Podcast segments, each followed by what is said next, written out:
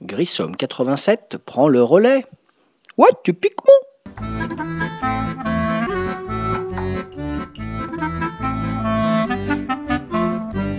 Salut les Ludo, David alias Grissom pour un nouveau podcast, podcast 152 sur le site de Ludologa. Et euh, j'ai décidé de faire une suite à un podcast qui était mon premier podcast, qui s'appelait Qui suis-je? Voilà, euh, je devais être pas très à l'aise à l'époque, j'enregistrais pour la première fois, et donc j'ai voulu vous réenregistrer un peu une, autobiographie euh, modeste de vie de joueur en quatre chapitres.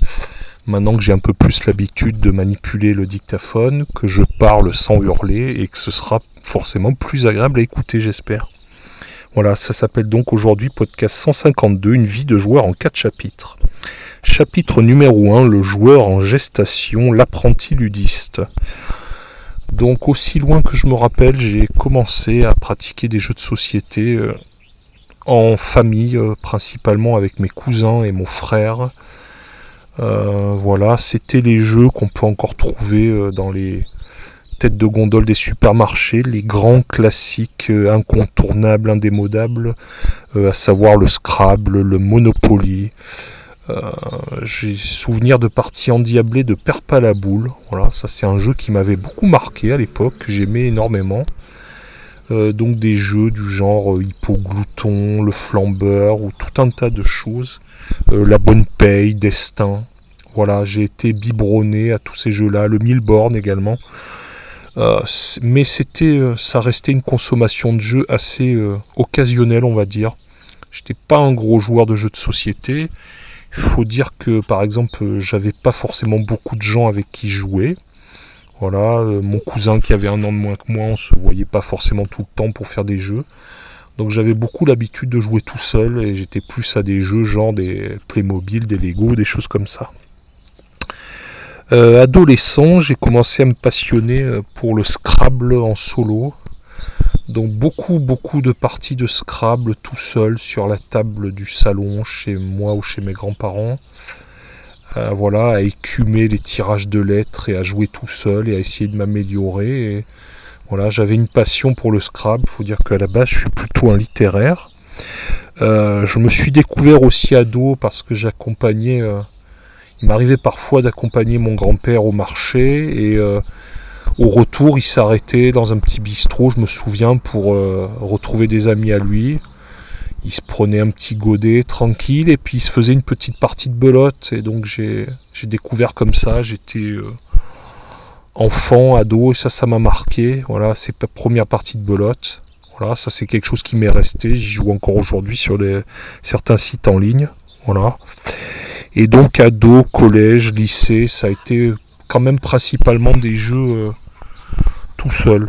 C'était euh, du Scrabble ou des choses comme ça, mais euh, pas tant que ça de jeux de société. Ça a plutôt été ma période un peu découverte des jeux vidéo ou les premières consoles, alors ce qu'on appelle les ancêtres des consoles. Attention, hein. si certains se rappellent de la console Amstrad à cassette ou du VG5000 Philips, là on était carrément dans l'ancêtre, n'est-ce pas? Donc on peut dire que c'est un début de carrière de joueur très modeste avec des occasions épisodiques sur des jeux, euh, sur des jeux on va dire très familiaux, très grand public. Voilà, donc ça c'était la le premier chapitre, la naissance du joueur. Deuxième chapitre, le ludophile.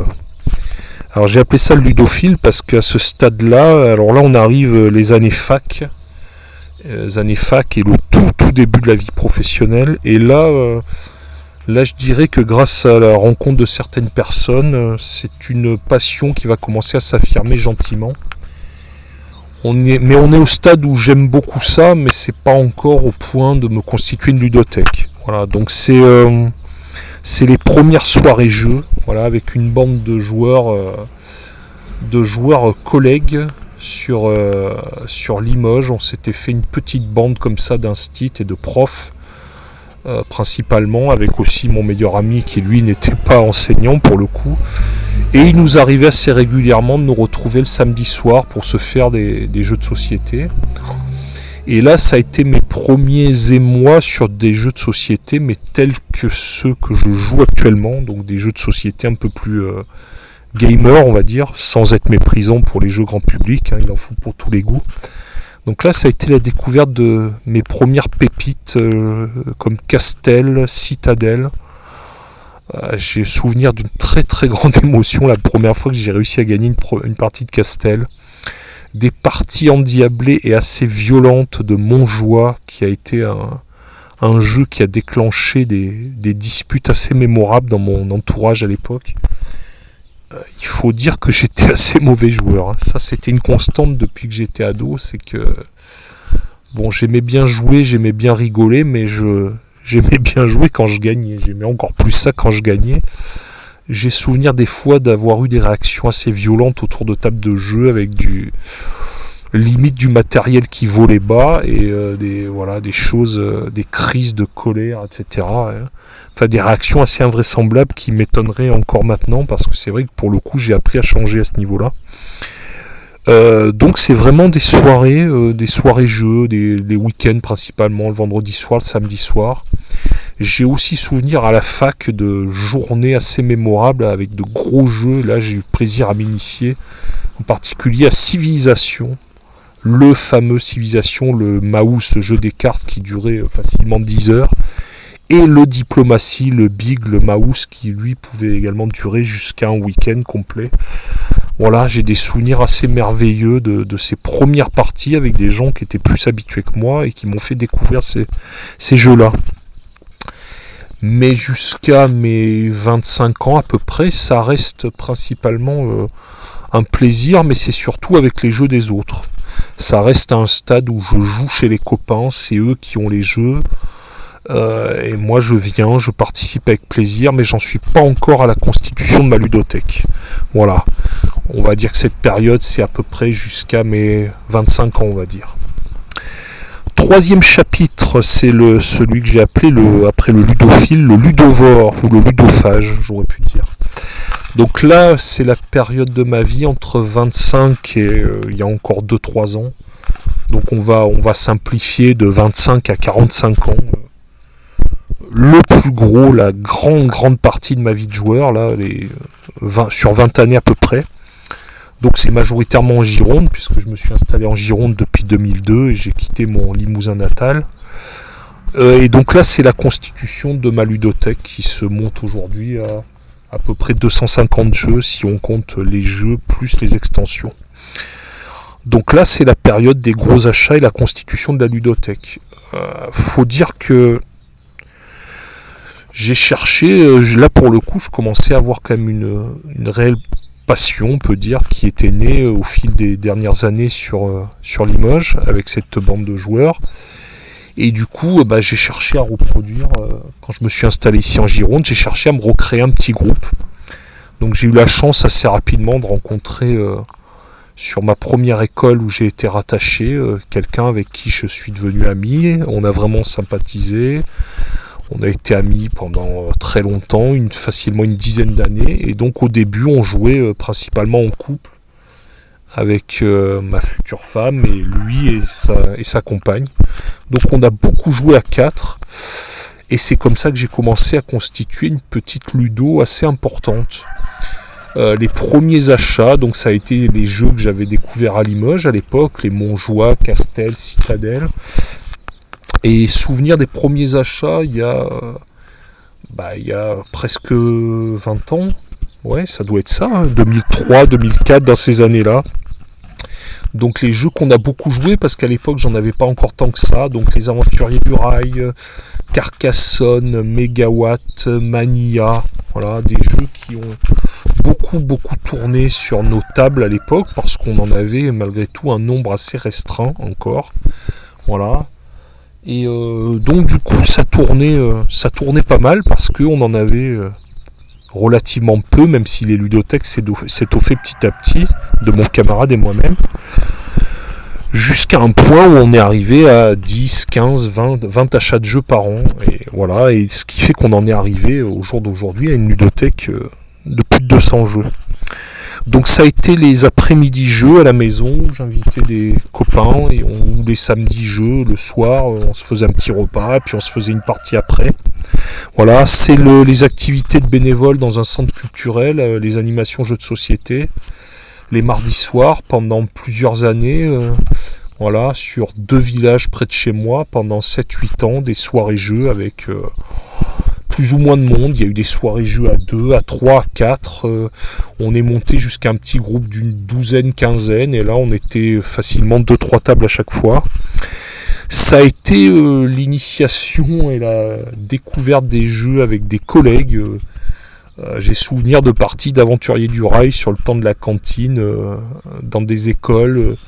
J'ai souvenir de collègues avec qui je suis encore en lien d'amitié et avec qui on, je leur faisais découvrir des jeux entre midi et deux. Voilà, on se prenait une demi-heure et j'amenais un jeu de la maison. C'est les premières participations à des festivals. J'ai commencé autour de moi à écumer un peu sur Bordeaux et alentour, voilà. Euh, et j'y allais seul ou avec des gens du petit groupe que je me suis recréé dans ces différents endroits, que ce soit les assos, j'ai monté une asso qui a, périclité par la suite, mais euh, il y a eu les activités de centre culturel, il y a eu par le boulot, et du coup je me suis créé mon petit réseau d'amis, il y a eu des réseaux, euh, des groupes de joueurs qui ont fluctué en nombre et, et voilà, les participants ont changé. Il y en a certains, euh, la vie nous a un peu séparés, voilà. Mais globalement, j'ai entretenu comme ça des groupes depuis 15 euh, ans, on va dire, des groupes de joueurs plus ou moins réguliers, de joueurs un peu mordus comme moi. C'était aussi avant la naissance de mes filles, en 2008, la naissance de ma première. Ça a été pendant 2-3 ans écumer la France pour faire les compétitions de Dungeon Twister euh, et du coup, euh, aller un peu à droite à gauche, à Lille, à Lyon, et j'en passais des meilleurs, à Orléans. Euh, je sais pas si je suis allé à Chartres, je suis pas sûr, pour faire des championnats de Dungeon Twister. Donc c'était les déplacements parfois le week-end, euh, déplacements week-end complet quand c'était loin, ou le samedi après-midi pour des festivals. Et donc ça c'est des choses que je fais encore maintenant assez régulièrement. Voilà, c'est l'époque de la découverte des sites de jeux de société en ligne comme Board Game Arena. Alors là, pour le coup, j'en ai écumé quelques milliers de parties sur certains jeux. Euh, pour le coup, je dis ludophage parce qu'il y a eu une époque où ça me prenait même carrément trop de temps.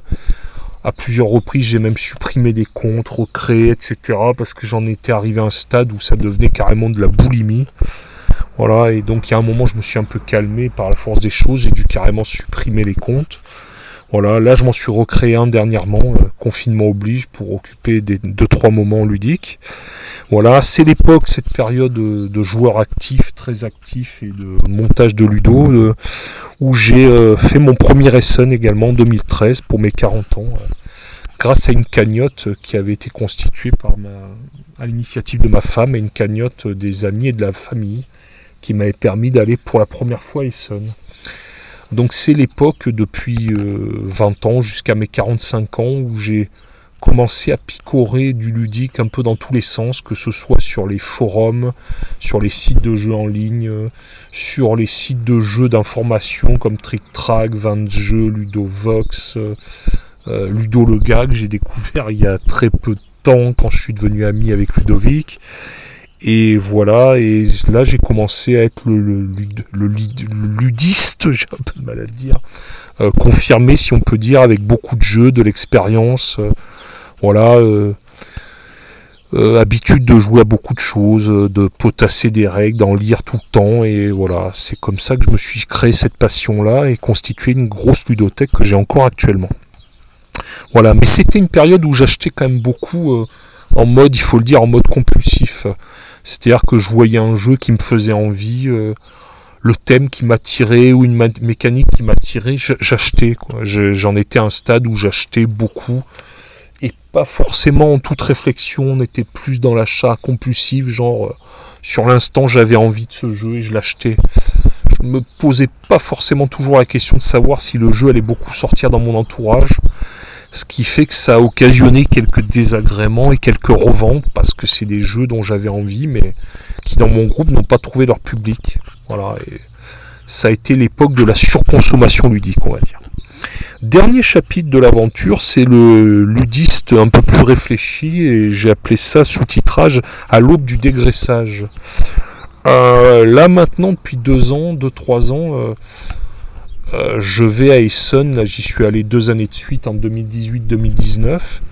Je ramène toujours mon petit quota de jeux d'Essen, on va dire 10, 12 jeux.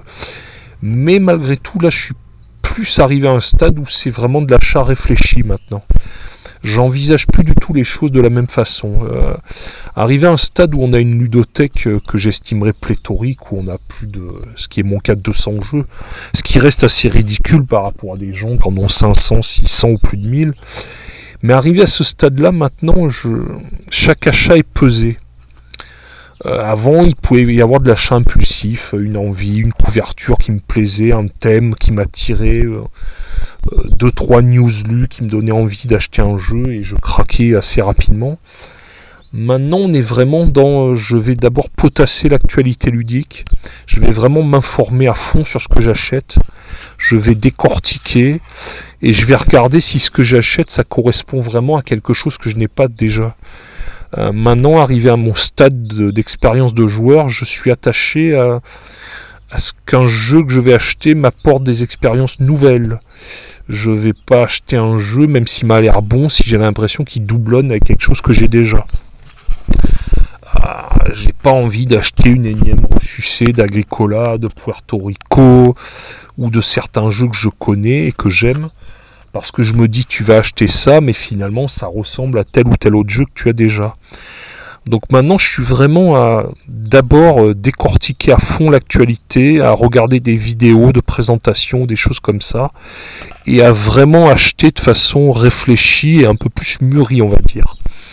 Je suis également dans une optique de dégraissage, c'est-à-dire que je vais essayer, je dis pas que j'y arrive toujours facilement, mais je vais essayer pour un jeu acheté de, vendre un jeu également et de rester sur un, sur un stock de jeux maintenant qui ne va pas grossir.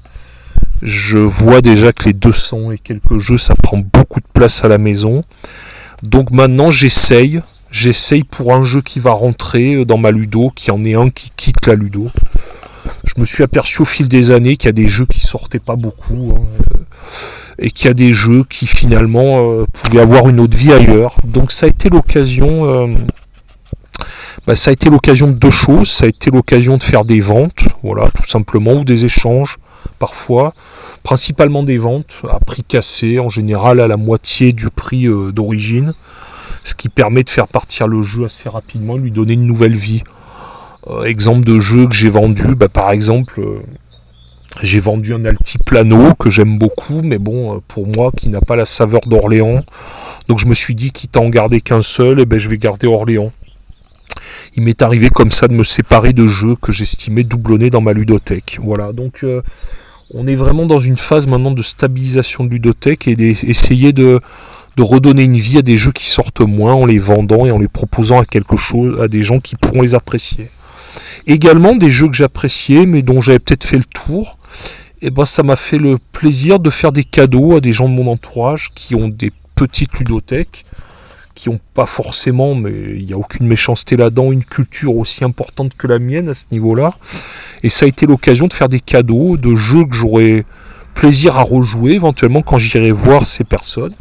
Voilà, des jeux que j'aurais plaisir à leur apprendre et que j'aurais plaisir à jouer avec eux, mais peut-être des jeux que moi je n'estime plus indispensables dans ma ludothèque. C'est aussi l'époque maintenant des jeux planifiés. Euh, au-delà de la réflexion sur ce que je vais acheter, bah, je vais euh, je me tourne vers les Kickstarter et vers des projets qui me séduisent.